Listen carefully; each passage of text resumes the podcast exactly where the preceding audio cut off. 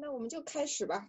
就影响力，影响力这本书，我觉得主要就讨论了很多，就是主要是感觉是像什么销售啊，就是生活中这种想要达成交易的，他们会做的一些，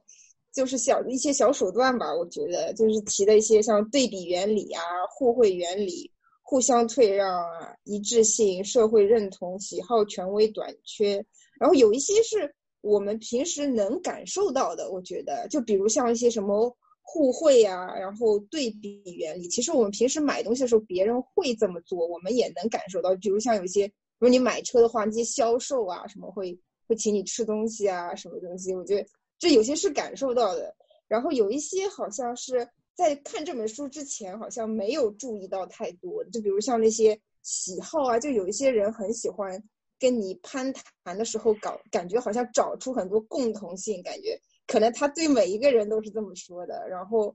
不仅仅是跟你是有很多共同经历，可能他跟卖他卖东西给每一个人都是这样的。还有一些像短缺，好像也有这种感觉，但是我们感短缺的话，感觉不太出来是别人故意这么做的，还是真的这个东西是短缺，好像我觉得有点分辨不出，分辨不出的感觉。这本书我觉得还是蛮有蛮有趣的，里面提到很多东西，可以以后在生活中，就是如果有销售方面这方面的需求，也可以学到一点东西。然后主要的是可以是学到点经验，不要被骗吧。我觉得主要是看了这样的感觉。呃，我们先大概说说自己看的感受吧，然后我们再讨论一些大的问题，好吧？要不就野草你先开始。好的。呃，怎么讲？就说句不太要脸、是不臭不要脸的话，就是我觉得我看这本书没有什么收获，因为基本上他说的我都已经做到了。因为我自己，我自己以前做代购，然后我现在干的行业也是就是 marketing 这块的，所以基本上他说的那些我都觉得，哎，是不是我平时会用的技巧？就只不过，只不过他会把它理成体系，让我觉得哦，原来我已经在不经意间用了他这个技巧。你们那个题都有做吗？就他不是第一章之后那个题吗？我基本上基本上全对，然后就是因为就是可能是天生就是一个 bitch 吧，所以就比较会就是 manipulate people 那种感觉，天生就适合卖东西。所以这本书本身的内容来讲，对我来讲没有任何的新鲜的输入，只不过是它形成了体系，让我觉得啊，原来我就是一个 manipulative bitch，有那种感觉。呃，但是他说的确实呃，在那个对人性，就是说就说我们我在说这些话的时候，我不会想到说我的 recipient 他是这么想的。但是他解释之后，我会发现哦，原来是他有有背后的那个有背后的那个原因和逻辑在的，所以就会有有利于我以后更加成体系的去 manipulate 我的那些客户们，就是还还还蛮高兴的，就是我们这种万里邪说有一个理论的支撑，还挺开心的。然后基本上他说的有些地方略呃可能是比较老一点吧，就是这本书我不知道什么时候写的。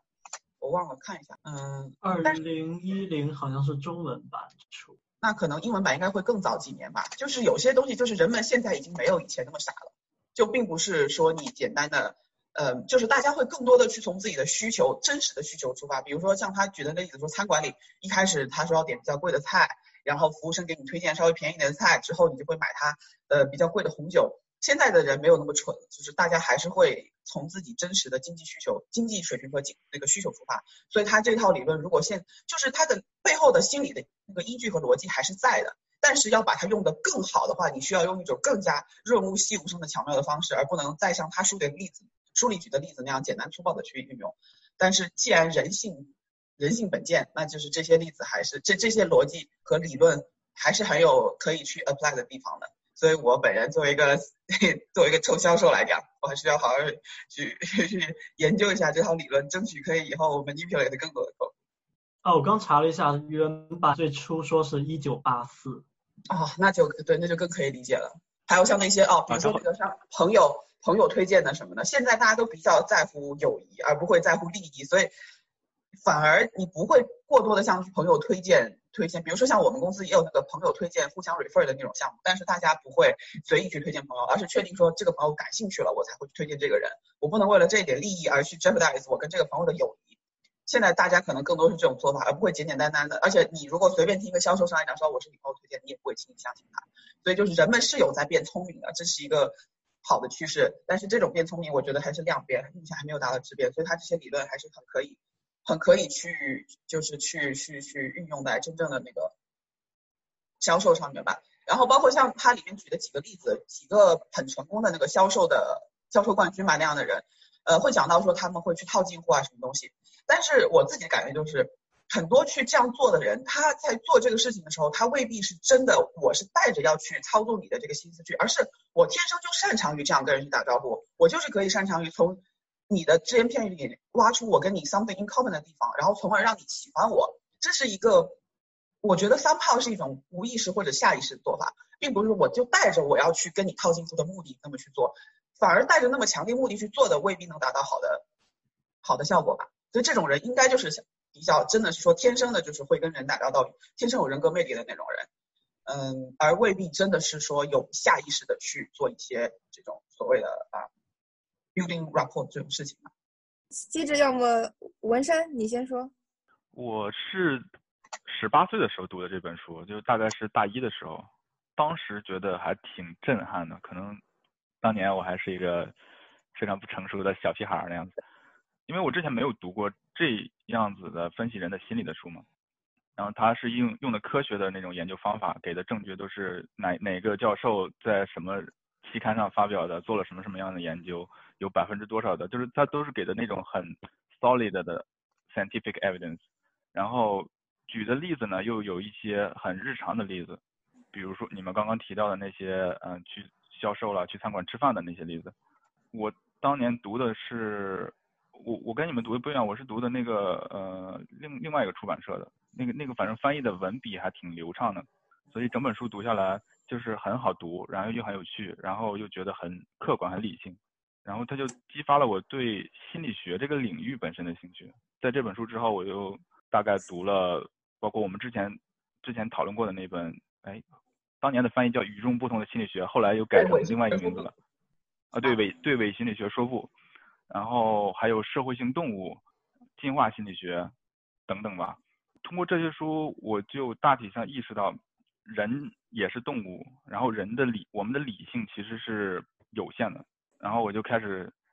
观察，然后记录、分析自己的一些想法、行为，吾日三省吾身啊这样。我主要是想减少自己不理性的这种决策，了解自己这种。决策的，就是做做决定的这种机制是怎么样子的？哪些想法影响了我？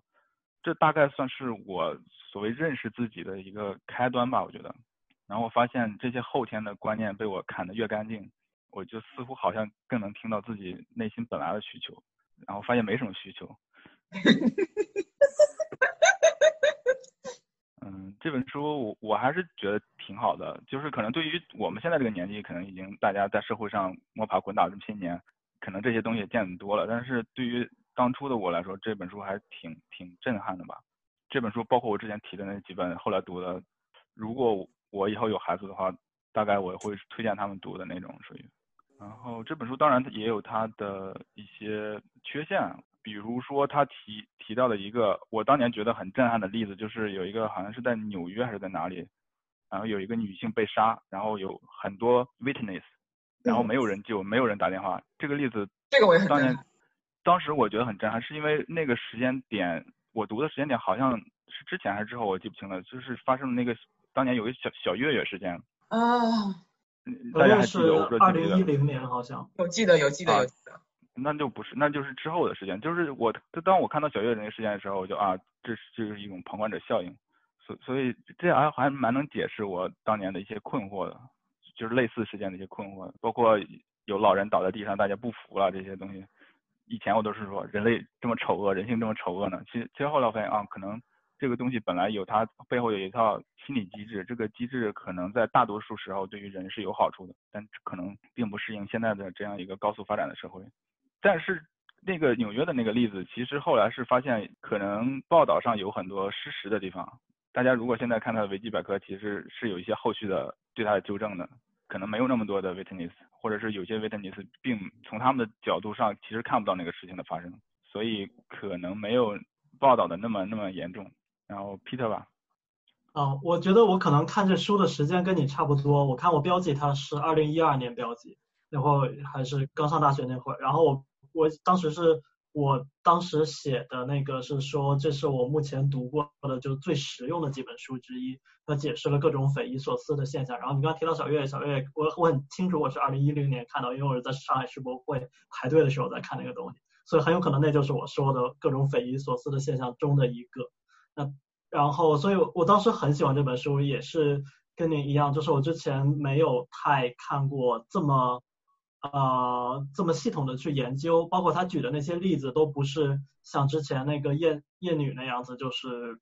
怎样的一个呃更感性一些的例子。这边全都是有对比实验的，就是它是真正的摆在那里，每一个东西我如何去设置变量，我如何去设置不变量，然后对比出来得出这样一个结论。每一章的那个实验都非常的有理有据，所以它的这个结论也是让人信服的。当时我就觉得非常大开眼界，然后有一句话我一直记得，但我并不记得是在这本书里头出来的。然后我前两天想到那句话，然后我正好在看我当时二零一二年就是记下来的一些东西，我发现那句话居然就从这本书来。那句话是说，不怕领导有原则，就怕领导没爱好。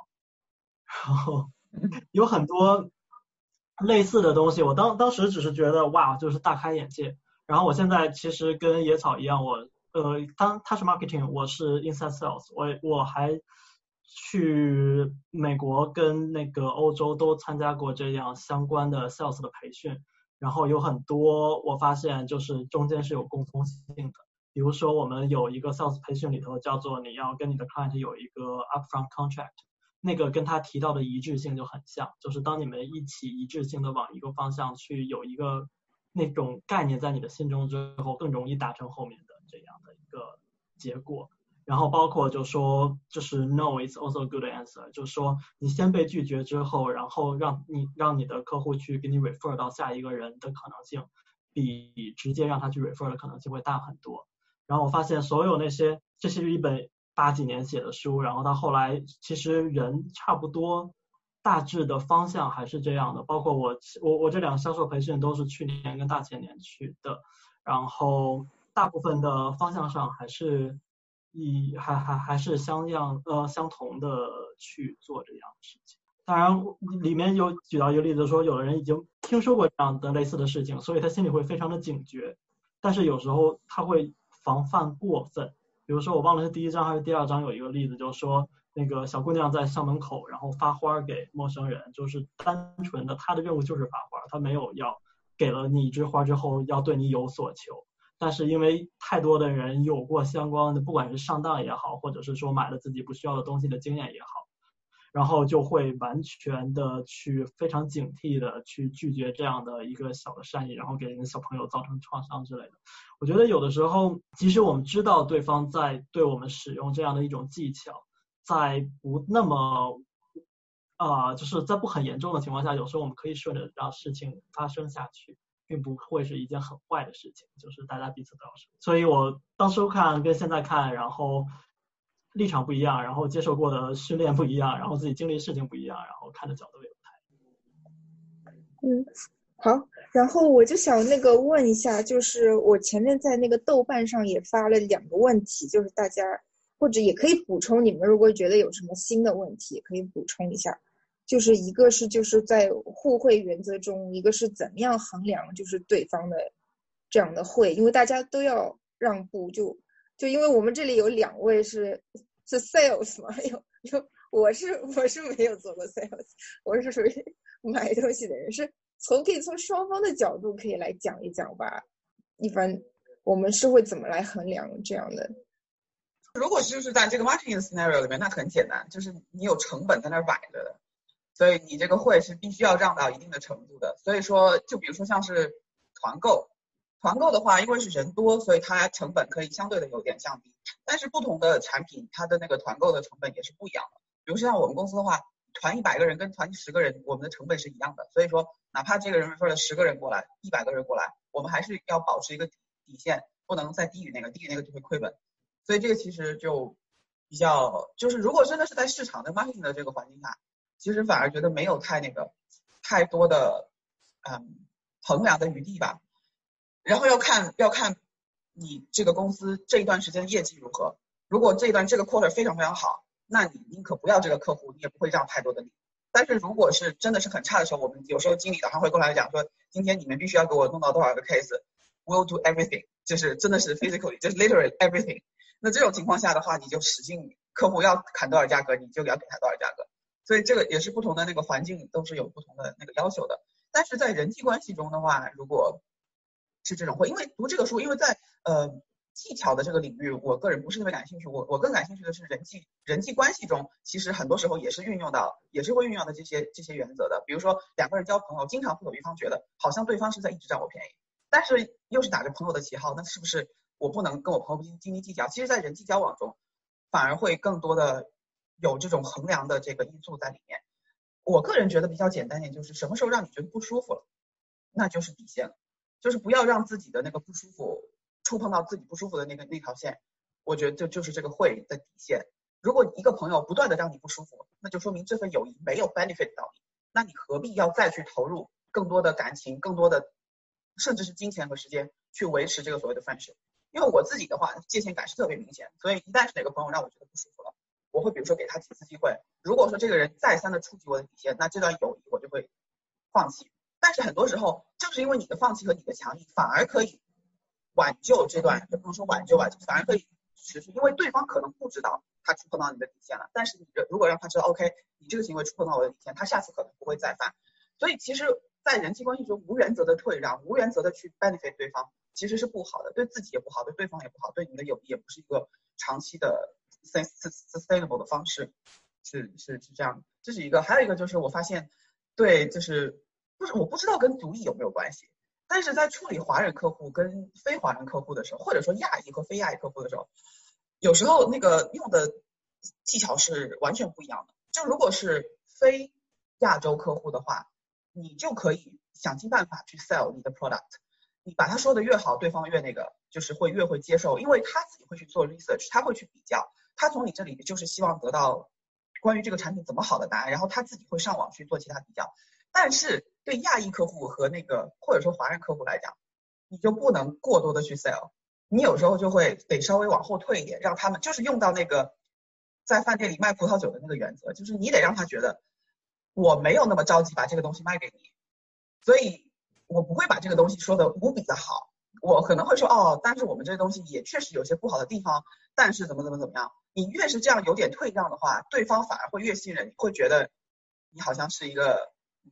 较老，就是说老实的人。虽然其实你自己知道你很不老实，但是你这样说，人家会觉得你很老实。所以如果我们公司的客户听到我们这节目，估计就没有人会相信我了。对，但是但是确实，我觉得这个，可能是因为华人这就是这过去这些年里面。被骗的太多了，所以大家都变得有点精明，就会觉得其实这是好事，就是不会被这种花言巧语给打动。但是如果是西人的话，他可能他们可能已经过了那个阶段了，所以他们会不会在乎你把这个东西吹吹的多么天花乱坠，他会有自己的比较。呃，但是对亚裔的客户的话，有时候你就是得去稍微 take back，让他觉得你好像给他让了很多的利。然后还有就是，你真的这个东西多少钱，对于。有一定经济基础的人来说，他不会很在乎，但是他在乎什么呢？他在乎你让了多少利。我经常跟我的老板讲，我说你不要觉得他们跟你要很多的折扣，你就要给他。我说很多人是这样的心理，就是你给他开一半的价，最后八千成交，他特别高兴；但你如果给他开六千的价，最后五千成交，他就觉得你混蛋。就很多人是这样，他不会在乎这些东西，因为老子不差钱，老子不差这两三千，但是老子就在乎你让了多少利。所以这种时候，你就要让对方觉得你似乎是让了很多的利，其实并没有。就是这个之前我跟 Peter 有交流过这个事情，好像是不是亚裔客户是有一点这种这种这种心理的，嗯，这是我自己的一点浅薄的经历。呃，我想问安妮问这个问题的时候，你是想说是像买卖东西这边啊，还是像刚刚那个野草提到的人际交往这边，还是想你说？对我我我都有，因为我现在生活中我遇到一些客户特别奇怪，就是他们好像不太遵守互惠原则的感觉，就他们只索取啊，不不退让，然后。然后感觉好像一副光明正大的，好像我欠了他们很多的那种感觉，我也不知道是怎么回事。深有体会，深有体会。甲方乙方的关系，特别有体会，就是那种一副你不给他再让五十块钱，就好像你杀了他全家的那种，就你欠他的那种感觉。之前有一个我们有个客户说，就我说说两句题外话，他给我问了几次价格，然后他有一次说，为什么我每次找你，你给我的价格都是一样的？然后然后这不是 这不是废话吗？我们的价格又不会随着你变，你问多少次而改变。但是他就觉得，我都问你十次了，你还是给我一样的价格，你有没有诚意？对我大概我懂我懂安妮你说这个意思。那从交往上，其实我跟叶草想的是一样的，就是我之我我这个其实我跟他也私聊过，就是之前我有一个在墨尔本这边一个朋友，就是每一次都让我很头疼，然后觉得很没劲，然后又浪费时间又浪费心情的。然后等后来我就觉得就是真的没必要这样下去了，就是呃可能跟客户这边不那么一样，但是有时候你会发现，呃你们至少是要对彼此是。哪怕不帮助彼此成长，至少不给彼此拉后腿。如果一方面一直在拖后腿的话，那就真的是没有必要再进行下去了。那这个即使挽救不挽救无所谓，就是说你算是一种及时及时去止损。那然后从卖东西来这边来讲，其实呃刚刚野草提到的那个我们也学过，叫做 reverse selling，就是你说你这边啊你会跟客户说没，也许我们的 product 并没有那么 fit 你的 requirement。那而且我们在这个售价在市场上也不是最呃最便宜的，那你可能可以再多考虑一下其他家，或者说我们可以呢可以给你推荐一些其他其他公司，说不定更符合你的需求。当你这样说的时候，对方觉得你没有那么 desperate 想要是要给他的情况，他会更觉得你的产品自己是 OK 的，这也是我们学过的一方面。然后更多时候我会觉得。然后，当当然还有还有一条提到另外一个也是，就是看你的时间点，看你们公司本月的利润以及你是不是 quarter end。然后我们 quarter end 的时候，每个人可以给的 margin 都会比平时会多，比如说平时百分之十，这会是百分之二十这样子。但是我觉得，呃，当你在一个行业久了以后，尤其是在 sales 这样，你你已经可以比较快速的分辨出对方客户是是不是一个值得去给这个 discount 的。然后有时候你会觉得说，哎，对方是一个 reasonable 人，他会呃，你们可以有一个比较好的交流，那你会愿意今年多给他 twenty percent off，然后明年他会继续在你这边去 renew 他的 subscription。但是有的时候就是不管你今年给他多少，哪怕你今年给到 thirty percent off，他之后也就是买完了以后，然后再也没有回应这样的人。那一般情况下，对于那后一种人，我一开始我连百分之五都不会给，就是你爱买不买，就是这种感觉。所以我觉得互惠原则看你的对方，你的对手是什么样的人，不管是交朋友也好，是客户也好，还是其他的场合，如果对方跟你是一个相当 level 的，然后你们觉你们可以做到互惠，那互惠一定是利大于弊的。那当你觉得对方不是一个 reasonable 的人，你在这件事情上只是在更多的浪费时间，那就是越早撤越好。折扣这件事情还有一个就是你要看对方跟你砍价的目的，有些人跟你砍价。是真的没钱，有些人跟你砍价，就是我刚说的那种，他就是要让你放血，他心里才高兴。所以这是两种完全不同的心理。呃，我认为个人认为跟主意有一定的关系啊。呃，前一种的话呢，我会给他推荐我们最低的 plan，然后最低的 plan 我们看看我们有多少空间可以让给他们。就是人家真的是差这个钱，尤其是鬼佬，大家知道是那种 live on paycheck 那种类型，就吃了上顿没下顿，过今天没明天。我这个月的 paycheck 不拿到的话，我的费用付不出去这种类型，所以他要去买你这个东西，他真的要从牙缝里挤钱。那这种情况下，如果他说我真的我一个月就剩两百块钱，那你就只能给他推荐一个月两百块钱的这种这种 plan。但是呢，我们的同胞其实是不差钱的，而且大家是有储蓄的习惯的，所以说一次性花出三五千，对他们来说是不会有太大的太大的区别。However，他们就是要跟要跟你要最大的折扣，你跟他推荐低点的 plan，他不要。他就要最贵的那个，我就要那个最好的 premium plan，但是我要一个 huge discount，所以它是完全两种不同的心理。那么对于前一种的话，我们可能哪怕只给他一百的折扣，我们几乎都是没有什么利润可言。对后一种，我们可能给他一千的折扣，我们也是可以赚到。但是在这种情况下，我们是宁可 prefer to deal with 前一种人，而且这种人的话，对后面这种你的立场越坚定，就越有利，因为他会觉得你是真的没有空间，反而是他要一百，你同意了，他再要两百，你再同意了，他会无限期的砍价下去。那你如果一开始就跟他讲我们就一百，他问你一百遍你也说我们就一百的折扣，那他最后还是会接受，因为他是想要这个东西。所以这种心理在处理华人客户的时候真的是会让你觉得很烦，但是它是有用的。我自己的话，如何在不可避免负债感的情况下，如何衡量双方的会，从而避免过度的让步，是不是？就是我们大体其实都是遵从这个互惠原则的嘛。对于我们这种不是很强硬的人来说，我们只是想。别吃太多亏这样子。然后我的方法其实就是用时间换取理性，我不立即做决定。他给我推荐一个什么东西也好，他想卖给我什么东西也好，请我帮什么忙也好，或者管我借钱也好，那我说我再想想，找一个什么借口先拖一拖。我们这种不理性的行为，通常是因为就就是我们我们人呢都有不理性的感性的地方，所以那个时候一上头可能就会做出一些不理智的行为。但是你回去慢慢想一想，睡一觉，可能第二天早上会有一个更对他有一个更好的评估，然后从而达到一个避免过度让步的这种这种目的吧。对于一些无所谓的东西，比方说去买一点小东西那种，我觉得就多让一点，其实也没没。太大影响嘛，就是在重大的决定上尽量拖延，从而达到一个比较理性的决策。就是我自己作为一个消费者的一个观念。安迪，你自己是怎么样的？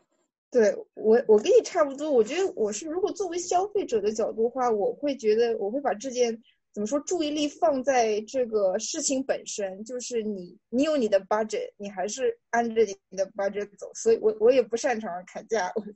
因为。我也不看对方让多少会，我主要是看我自己需要什么，然后我给他的一个定价大概是多少，觉得我愿意付出多少，就好像，嗯，我觉得这我是作为消费者的角度，然后工作上，所以我也比较不是一个很 flexible 的人，然后就我也不管对方怎么样，反正我就把你们当着当做都一样。一样的，也也省得我思考太多。然后，呃，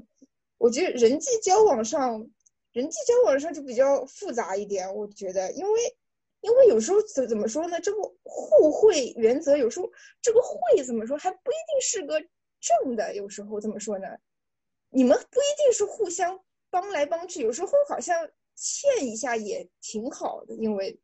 在友对友谊来说，怎么说呢？就是你有时候是。故意的，你希望别你就是别别人欠你个人情或者什么这种感觉，你故意想要造成这样的情况，然后来作为一种维护这样的一种友谊的这种感觉，我觉得反而不而不是有时候倒反而不是一顿饭呐或者什么帮来帮去一个这忙的本身，而是一种而是你看的是一种长远的，因为长远的一种互动关系，我觉得。更多的是因为，因为大家各各做各的，有的有的忙可以自己可以做，但是如果我找他帮我，其实大家自大家互相之间能增进联系，这种感觉我觉得，然后可能嗯，表面看来可能是一种互惠，但是长期来说是一种，我觉得是一种关系的一种建立，我是这样理解的。对，是一种交流吧，我觉得。就像，嗯，我记得书里也有举个例子，就是有一些人当选总统之后比较容易做事情，是因为他跟那些国会里面的议员更关系更好，是因为他们有过长期的这种错综复杂的说不清道不明的这种这种关系。而如果没有这种有过互惠也好，或者互相欠的人情这种，就就很多很多时候就很难做事。而且会的话，其实很多时候看你怎么定义，就是不仅不仅仅是那种直接的经济上的，或者是实体上的那个利益。嗯，就举个例子，比如讲，比如讲，嗯，我之前就曾经跟我爸妈在这方面有过一个小小的争辩吧，好多年前了。就是我们老家是县城嘛，所以主要的 commuting，以前主要的 commute 的工具是三轮车。然后那些三轮车夫呢，在逢年过节期间会狮子大大大开口，比如说本来是五块钱，他会要你十块钱，然后大家也会默认这是一种规则，因为是过年，你总得给人家一点好处。然后有一年呢，我回家。因为我当时带的行李比较多，那个车夫就跟我要二十块，我就同意了。后来我爸妈知道之后就觉得，天呐，你居然给他翻倍的价格，说你就是宰了，人家看你外地刚回来，不知道，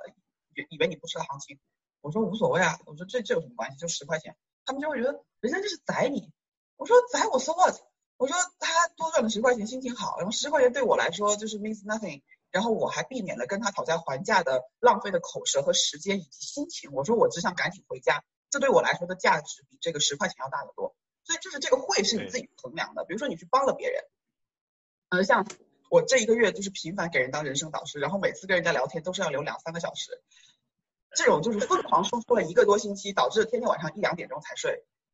人家也没有给我什么回报，但是我心情就很好，因为我觉得我帮了别人，让我觉得我自己是一个有价值的人，我的建议对人家是有用的，这对我来说是莫大的安慰。但是在可能其他有些不喜欢这种交流的人看来，就是你纯粹每天浪费两三个小时的时间。所以这个会怎么定义，我感觉每个人都是不一样。所以就是还是比较，就这一切的心理，我觉得最根本的一个原则，或者说它最基础的东西，就是你知不知道你到底想要什么。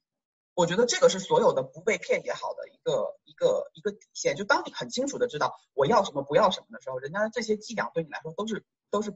生效的，就不不会不会生效。所以从反面来讲，就是作为一个 sales，你也要很清楚的知道他是想要什么不想要什么，然后你才可以去击破，抓住他那个爱好，去击破他的那个心理的防线。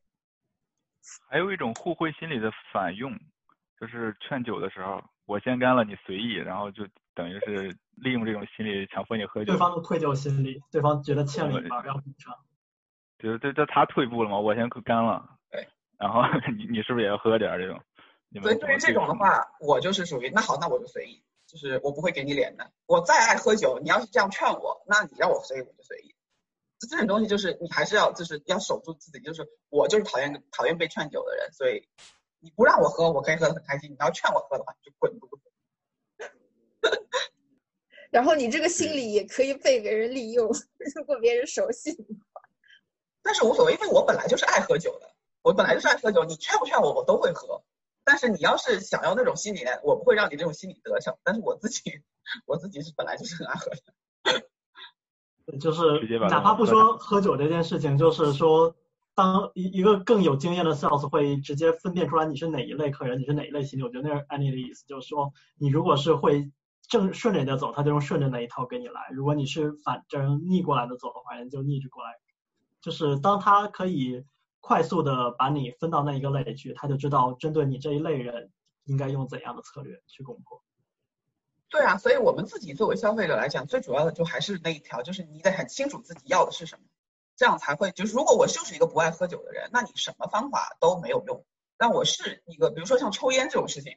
那你你你用尽任何伎俩，我也是不会沾的，因为我知道我就是不会做这件事情，所以就还是要你自己心里有那个有那个底线的话，很清楚的知道自己底线在哪的话，其实是不太容易不太容易被骗的。反正作为我一个很少被骗的人来说，我觉得是是是这样。我然后呢当那个东西，然后当当他所要的那个东西跟你的底线没有什么关系，像你刚才说那个三轮车变成二十块钱，变成哪怕二十五三十，当你觉得。早点回家，少浪费口舌，这些东西的这个好处多于这一点点钱的时候，你会你愿意顺着它过去，然后就是直接直接直直接就是顺着人家想要的方向去走，因为对你来说，另外有更重要的事情在。对，但是如果他是说三十，我就不会同意了，因为三十是我可以打车。过分。对，就是三十可以打车了，我可以打车，我干嘛要坐三轮车呢？对，就是还是有底线的，不是说你可以五十块就这么去宰我。虽然说四十块钱也没有很多，但是你如果超过一翻倍，我是可以接受。但是你如果三十块钱，我就滚出。在 reasonable 的范围内占一些小便宜是可以。对对对对对，大家都高兴嘛，大过节的，对不对？干嘛呢？人家坐骑三轮车够辛苦的，何必？那我们就讨论第二个问题好不好？就是关于那个客观的一些因素和主观的因素，不知道大家有没有什么看法？你可以举一个例子，在这个问题我还没有特别的理解，你可以。对我我是这么理解，因为像很多是怎么说呢？就是很多它是客观存在，就比如像社会认同啊，还有一些呃，就是我就像短缺啊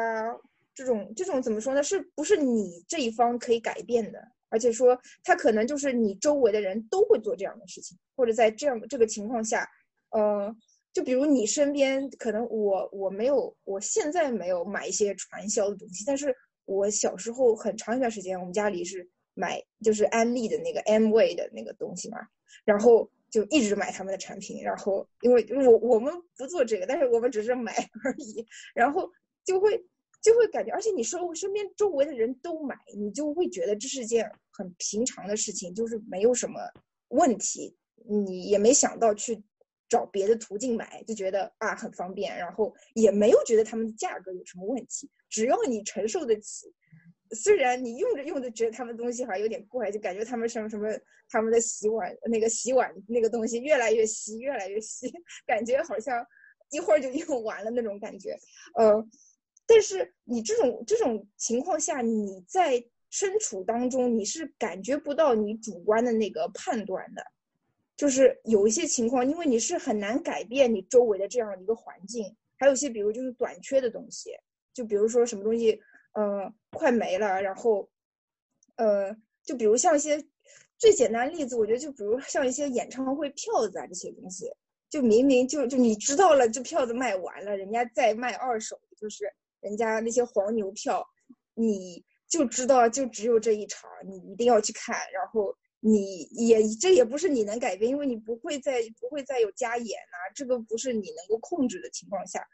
你你到底是完全就是照着这在这种情况下，你的主观的因素就会变得非常非常的小，你就不能控制了，你就完全只能照着怎么说呢？这个客观的影响去去去让他们来决定你你的决定吧，我觉得。是这样的感觉，我就像在这种情况下，我觉得那这像这些影响力就会变得非常的大，而我们的主观因素就会变得非常的小。但是有的时候又有一些像像那个书中的举到例子，像买车啊、点菜这种情况下，其实你的主观的感觉其实是很大的，你其实很自由的。你比如你菜单上你想点什么，你虽然那个那个呃服务生随便怎么说，但是。那菜单上这些东西都放在那儿，你你其实处于一个非常清醒的状态，你也你也完全有自由做出自己的选择。你在这种情况下，你的主观性是非常大的，我就觉得，你怎么说？你受这个客观影响力是非常小的。嗯，我现在理解你。嗯呃，对我自己来讲，不存在客观这件事情，真的就是我只看我需要什么。嗯，就我我你讲这个，我突然想起来一个一个我小时候的一个例子，嗯，是我现在可以想到的最早的我自己对这方面有意识的有意识去做的一件事情。就当时有一个人来我们学校卖钢笔，然后那个时候在我们那个小县城里，大家都是不用钢笔的，都是用圆珠笔什么的。然后那个人过来就把那个笔吹嘘的无无比的好，然后他上身上也就带了多少多少支，然后价格呢也是说一开始多少多少钱，然后现在买的话可以抵几折什么的。当时几乎我们老师也都全都买了，然后学生也很多很多有只要有钱的都买了，但是反正我印象中，反正我是没买，而且我是坚定的就一开始就没有想买，就是我是觉得我为什么一定要写钢笔？这个钢钢笔你打一折打二折跟我也没有关系，因为我不需要它，我写什么拿什么笔写字都那么丑，你给我个一百万的钢笔，我写出来字也很丑。所以就完全没有买。后来事实证明，那钢笔质量非常非常的差，就是一开始只有那支他拿出来当 example 的那个当 sample 的那个笔是好的。然后当时连我妈都差点买了，我就叫她不要买。结果后来我妈没有买，他们组的老师全都上上当了。我妈后来就问我说：“你怎么这么小？因为她那时候高一吧。”然后说：“你怎么这么小就知道了？”就是说那个，我说：“你不需要这个东西，你去那个干嘛呢？而且我说，如果东西这个东西真那么好，他为什么要打两折卖给你？就是没有，就是逻辑上完全站不住。所以这种事情。嗯，你说的那个心理对我来讲，完全在我的世界几乎是不存在。像演唱会这种事情，就是如果我真的很想去看这个演出，然后真的买不到票，那真的花天价黄牛票去买，我也会去买。就比如我现在很想回国，然后现在机票五万多是超出我的那个范围，但如果是有真的往返一两万的票，我会真的会去买。它是天价，它是 ridiculous，我知道，但是我需要去做这件事情，花再大再大代价，我也会同意去做。但是如果这个东西，像比如说安利也好，或者那个钢笔，或者任何什么黑五啊，什么双十一，我从来从来从来从来都没有去凑过热闹，因为眼下 right now 我没有缺任何东西，我不需要去为去为未来的这东西去花一些我现在还不需要的东西为他们去花钱。但是比如说像牙膏这种东西，我是肯定会用的，而且我只用一种牙膏，所以每当只要 c a m p One House 有打那个折，我牙膏我就一次性买十支。我我就是这样的，因为我买十支的原因是因为我确定这十支用完之内它会再次打折，所以我不需要囤太多。但是这十支我基本上都是用完之前它就会重新打折，我就会再去买。那是因为我很清楚的知道我真的需要这东西，而且这东西在我用完之前不会过期，而且它以后还会再打折，所以我不会囤一百支，我只囤十支。所以你说的这些客观因素在我身上，我觉得是不成立的。我只考虑主观是不是需要。大方向上跟野草差不多，但我。觉得他好像说的跟安妮问的稍微有一点点不一样，也可能是我理解错。我觉得基本上安妮刚刚讲的那个周边也好，然后什么也好，更多的是就是一个已经需要的东西，但是在你已经无法主观去决定它现在一个过于溢价的情况下，你是否是继续去把这件事情进行下去，还是你直接放弃，是吗？也可能我理解错了。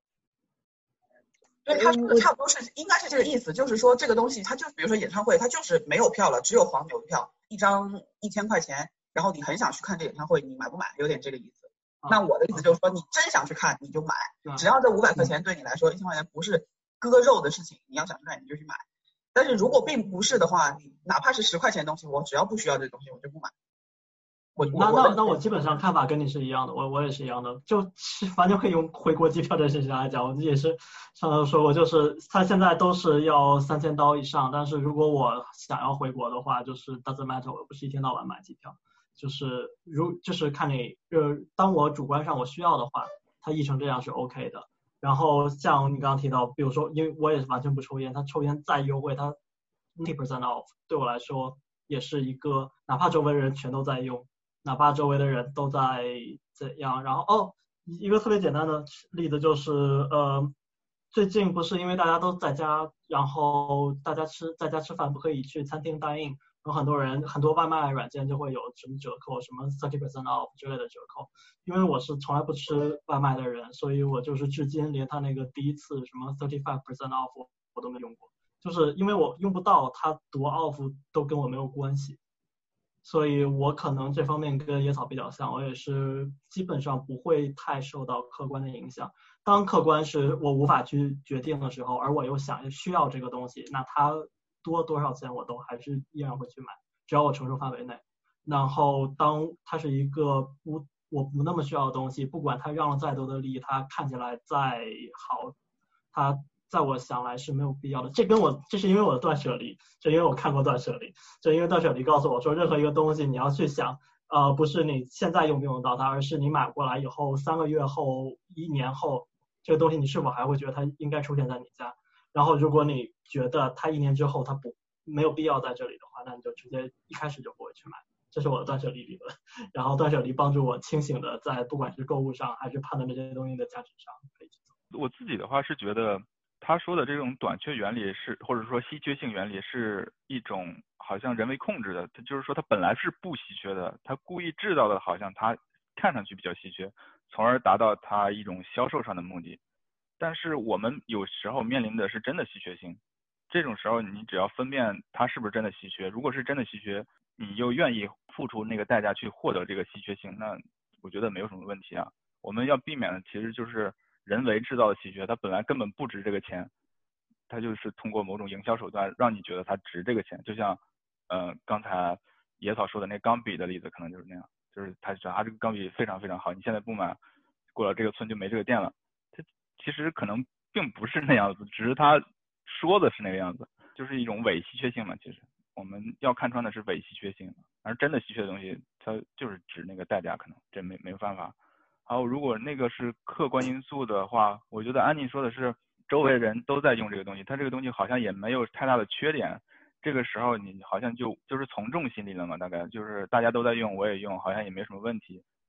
但这个听上去好像确实也没什么问题。就是，呃，如果安利真的是贵到一个很离谱的地步，可能大家也就不用了。那可能那个价格正好设置的，在一个你心理上。觉得可就是可以承受的点，然后，呃，当然它也是利用一些影响力的原理了。我觉得，就是你周边的人都在用，大家都跟你说这个还不错，然后你可能也不觉得在这个上花了太多的钱。然后，就像我们人，就是这本书，我觉得一个观点就是人其实是尽量会避免思考的，思考对于人来说是一件很累的事情。所以，但凡能避免思考，人就会避免思考。在这种情况下，既然好像。用安利的产品也没有给我带来太大的伤害，那用下去就用下去吧。其实其实也是这样子了。我觉得这种日用品只要不是贵的太离谱，其实也还好。比起你买房子的时候的决策，买车的时候的决策，你可能要花很多年在日用品上去思考这个事情，才能带来。你明白我意思吗？就是你花一百万的时候，你可能要慎重慎重慎重。但是日用品的话，即便不慎重，它带来的损害可能损害没有那么大，还对对对。但是像安利这种东西的话，它有一个呃是有一个陷阱，是你一旦开始用了之后，它会不断的让你买，然后哪怕最后你发现这个东西没有那么好用，就像安妮说的，没有那么好用了，但是那个 sales 已经跟你建了那个 rapport 之后，他会已经抓住你的弱点，他会不断的向你推销这个东西，哪怕它已经不再好用了。所以这个时候其实就是还是那句话，就是你自己心里要坚定，就是说我现在买你这东西是因为我不知道它好不好用，那么我试一下。但是如果之后不好用了，你跪下管我叫亲妈，我也是不会继续买的。你如果能守住这个底线的话，那对于一些比较便宜的东西，你去尝试，我个人认为是个人认为是没有没有什么问题。我之前应该也有也有遇到这样的事，就是说你买了之后第一次之后，他会不断的那个什么，那你就拉黑就好了，拉黑多简单，你不要让他再骚扰你。对。这个其实就看你够不够狠，就你你跟他，他跟你不要脸，你跟他比狠，那基本上也不会有。安利的话，可能多数都是熟人嘛，可能更难一点。对，而且我我觉得，对我觉得对我来说，安利最大的缺点不是怎么说呢，是是它的那个它的一个，嗯，它的一个成本的一个问题。我觉得它这个东西的价值不值它这个价，是这个问题。因为我们现在是曝光出来，就是传销的，他们当中怎么牟利，就是因为他们当中层层的，呃，就是拿的一一部分的利润，就是他这个产品卖给你的价格中，它的成本占的非常的小，而且他其实把很相当一部分的这个价格里面的一部分给了，就是层层传销的这一层一层的他们的，像是他们的组组织这种感觉，他们的上游组织，所以你就会觉得不值得，就不行，比如像。你你买一样东西就同样东西，你从超市买，你你大概知道它超市像一一样东西它的成本是多少，它的它可能中中间有大概一到两个经销商或者什么，然后到你手上，呃，他卖给你这个价格。但是在安利就是因为现在被曝曝光了以后，我们看到这种传销当中，你。给了那么多钱，其实当中只有极小一部分是用来给了这个产品本身，产品大多数是给了这个是不公平的，是他的问题，就是也是让我觉得作为消费者觉得不开心的一种一个地方。对，这还是那句话，你是否真的觉得这个东西好用？就如果这个东西真的就是安利，咱不说，因为大家现在都知道那个什么，但如果比如说有个东西，大家都觉得也是你也是知道各种水分，但是你就是很喜欢它呀，买了之后让你觉得。我好用，心情愉悦，这又是之前有一个我应该是一个反例吧。就当时我关注了豆瓣上一个豆红，应该是我是为了他去那个开的豆瓣，他呢他的名字叫做少林修女，然后呢我特别喜欢他的文章。后来回关是吗？少林修女是一个什么都干的人，卖过房子，做过手机，然后也写过文，也拍过视频什么就各种。然后他当时呢做了一个参加一个手机的公司，那个手机叫做节操手机，非常的二二的一个名字。然后他当时卖的时候也是说全球限量，不是全国限量多少多少台，然后价格是八百。然后我知道那个手机肯定不怎么样，但是我就很喜欢这个人，我就觉得我就是想要支持他一下。然后我当时他那个手机开始发售，我马上就买了。然后我我朋友还嘲笑我说他他这个说限量发售肯定是假的什么东西？我说就八百块钱一个手机买就买了呗，而且我后来还用了两三年呢，还挺好的。那这个东西它成本肯定也很低啊，而且也就是骗骗我们这种粉丝，但是我就很高兴啊。而且那手机没有那么不好用，用了两年之后，它虽然声称要出第二代，后来一直没有出，后来也倒闭了。但是 so what？就就老娘高兴啊，有钱打哪爷高兴啊，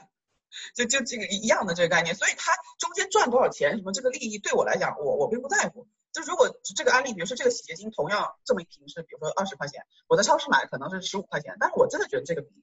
比超市那个好用，那我就去买了，我不会在乎它中间给他赚了多少多少钱，这个不是我会。我会去考虑的一个点，然后刚才就是肉山说到，就是大家都不想要去，呃，就是懒得去思考这件事情，就是那个 LinkedIn 上面不是有一个叫 endorse 嘛，就是你有这个技能，然后你的雇主、你的同事、同朋友会去 endorse 你，然后那么你在找下一份工作的时候，人家看到说，哦，你这个技能有一百个人给你 endorse，那我就会相信你，这个其实跟大家都用什么，我也用什么的心态是一样的，所以这个如果是没有刻意去操纵的话，是一种非常可信的、可信的、可信的心理，然后难的就是在于你怎么去分辨它是被人为操纵。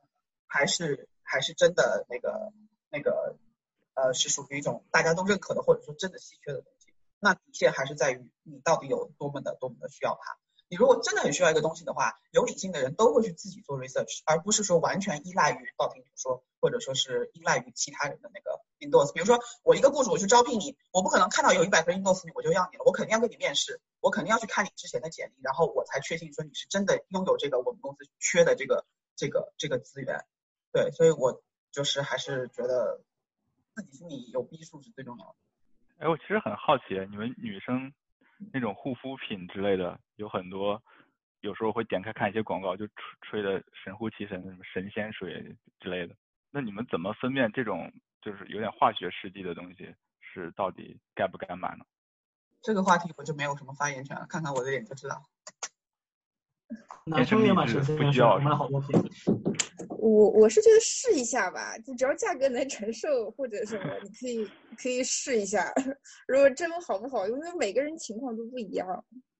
对你得尝试了才才知道吧。然后有的东西可能不呃很贵，但是也不好用，但是又很便宜好用的都都有吧，我觉得。嗯，然后我想补充一下刚刚那个肉那个那个文山说的那个稀缺。稀缺性其实很多东西，很多时候你不知道它是真的还是假的稀缺呀。对对对，这才是最难的部分。他说他限量，你怎么知道他限他真不真限量？然后，然后他说他限量多少个，你也不知道他是真的还是假的。我觉得这这个才是最大的问题，就是比如杨德这个是最最难的地方嘛，就是怎么分辨它是是真稀缺还是假稀缺。其实包括一些东西，比方说钻石，我也有看到过一些人说它的稀缺性是制造出来的，但是也有人说不是，所以到底是不是，我现在也不清楚。但这个东西也没办法嘛，老婆希望买就只能买了。所以这种稀缺，它无论是人为制造出来的还是真的稀缺，反正能承受得起，然后别人开心，就像野草说的，他反正买了，我宁愿花这钱，我开心就好了。嗯。因为因为老婆比钻石更稀缺。那大概就是这样子吧，我觉得这这其实也很难说怎么去真正的克服。就像安妮说的，其实很很多时候是我们以现有的 information 来说，其实没有办法判断它是真稀缺还是假稀缺。哎，每个人没有一个人是全知能的嘛，肯定是会有。像嗯，就像锤子出来卖手机，他说他那个供货不足，他可能真的是供货不足，因为他那个就没有那么大的产能。那小米的话，老来这一套就感觉是假的，我也我也不清楚。但我个人是一个物欲比较低的人，就像我刚才说的，我好像把那些观念砍了之后，我可能也不需要那么多东西。这就意味着，我如果真的想要一个东西的时候，我的资源还蛮多的，因为我没有把那个资源花在其他的上面。所以，如果我真想要这东西，然后我资源够的话，我可能就也不管它是真稀缺还是假稀缺了。然后我也没有发现我特别想要的某种东西特别稀缺。对，演唱会的话。刚好我喜欢的可能相对来说都不是那么的大众，所以不太遇得到 抢票的情况。确实，确实这个是否真稀缺或者真什么东西，没有一个人可以百分百肯定。但是就是还是那句话，只要是第一个你是真的需要，第二是在你的承受范围之内，那你可以不用去在乎它是否真的稀缺。那如果这个东西就直接是你承受范围之外了，比如说这机票，我是真的很需要，我也知道它真的稀缺，但是我就是没有这个钱。那其实跟你没有关系，就它是否真的稀缺，对大部分没有对物欲那么，比如说我有一个朋友，他是真的对名牌包有执念的那种，那对他来讲，什么 LV 发了一个就是怎么样的包，是真的稀缺，那他真的会去买。那对我来讲，就反正我也没那个钱，所以我就不会，我也是物欲追求特别特别低的人，所以我喜欢的东西好像还没有真的特别稀缺。哦，我喜欢的就是。就是超级帅的帅哥，那是真的很稀缺。那那个是在我的能力范围之外，所以稀缺是真的稀缺。然后我也真的超级喜欢，但是也没有用啊。只能把所有的手机聊天的背景图设置成那个叫什么来着？刘昊然。刘昊然。对对对对对对对对。